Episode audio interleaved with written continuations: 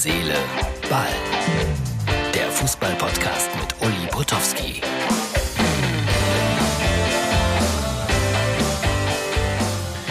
Hallo, Herz, Seele, Ball, Freunde. Das ist die Ausgabe für Mittwoch. Ja, es ist schon wieder Mittwoch. Heute Abend DFB-Pokal.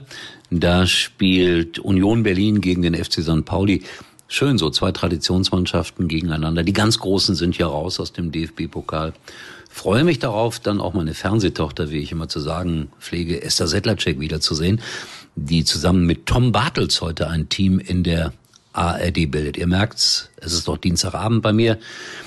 Diese Stimmung, diese merkwürdige Stimmung äh, lässt uns, glaube ich, alle nicht los in diesen Tagen, diesen Zeiten.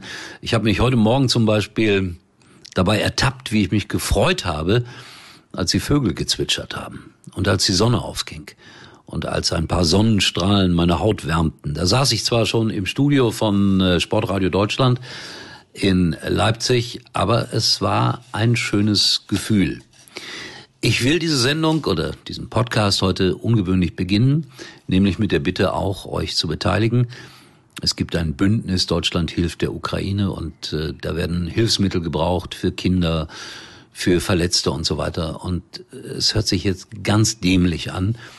Martin, mein Producer, weiß das und viele andere auch so. Finanziell geht es mir nicht so wahnsinnig gut. Hab dann heute aber auch 20 Euro überwiesen auf dieses Konto hier. DE 53 200 400 600 200 400 600. Ich sage das nochmal. Also das ist die IBAN-Nummer DE, wir blenden das auch ein, 53 200 400 600 200 400 600. Es ist zwar eine Aktion der ARD und ich habe ein Leben lang bei Privatsendern gearbeitet, aber ich finde, das ist unterstützenswert, unabhängig von jeder politischen Einstellung, die man möglicherweise hat. Thomas Tuchel bei Chelsea unter Vertrag, der war schrecklich angefasst heute, als ihn ein Journalist äh, immer wieder danach fragte, wie gehen Sie damit um, dass äh, Herr Abramowitsch bei Ihnen ist und äh, Sie haben uns hier erklärt vor einigen Wochen, wie schrecklich Krieg sei. Und da ist dem Thomas so ein bisschen der Kragen geplatzt, was ich gut verstehen kann. Er wäre kein Politiker. Er könne dazu eigentlich nichts sagen und äh, ich verstehe das ein bisschen. Auf der anderen Seite ist es ja ganz klar, wenn du bei einem solchen Verein unter Vertrag stehst, der von einem Oligarchen über Jahre unterstützt wurde, dann tauchen solche Fragen selbstverständlich auch auf. Das ist klar. Aber dass ihm dann auch der Kragen platzt, ist für mich auch nachvollziehbar. So, dann gibt's heute noch ein Traditionsderby. Klingt nach erster Liga, ist aber dritte, dritte Liga, München 60 gegen den ersten FC Kaiserslautern. Ich sage ja, ich bin noch mit den Gedanken am Dienstagabend. Ihr seid wahrscheinlich schon im Mittwoch, wenn ihr das hier hört. Und ich werde dann äh, morgen selbstverständlich erzählen, wie das zu Ende gegangen ist. Aber diese Paarung alleine ist ja faszinierend. München 60 über viele Jahre der führende Verein gewesen in München, nicht die Bayern. Gründungsmitglied der Bundesliga, nicht die Bayern. Der erste FC Kaiserslautern mit vielen Erfolgen und jetzt trifft man sich in der dritten Liga wieder. München 60 muss aufpassen, dass sie nicht nach unten rutschen.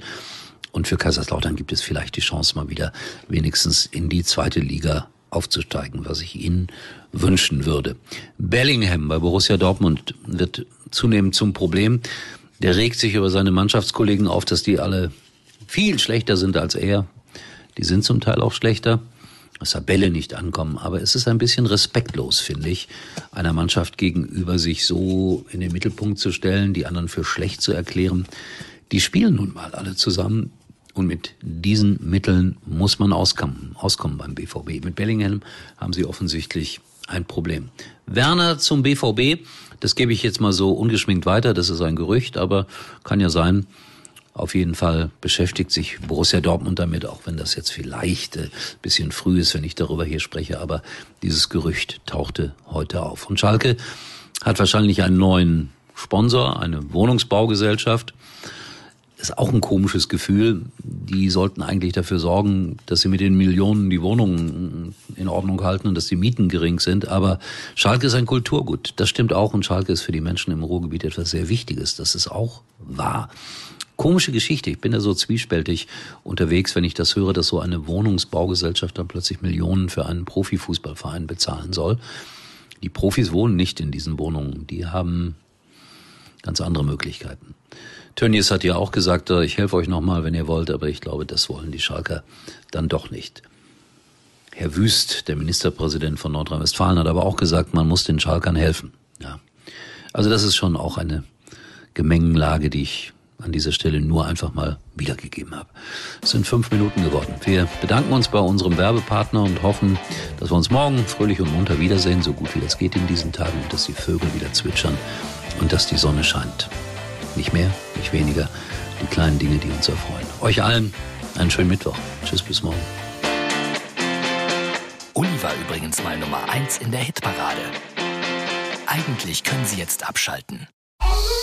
Aktionstage bei der Telekom. Top aktuelle Smartphones von Samsung, Google, Xiaomi und viele weitere zum Aktionspreis. Alles im größten 5G-Netz. Moment mal. Auch das neue Samsung Galaxy S22 Ultra? Ja klar, selbstverständlich.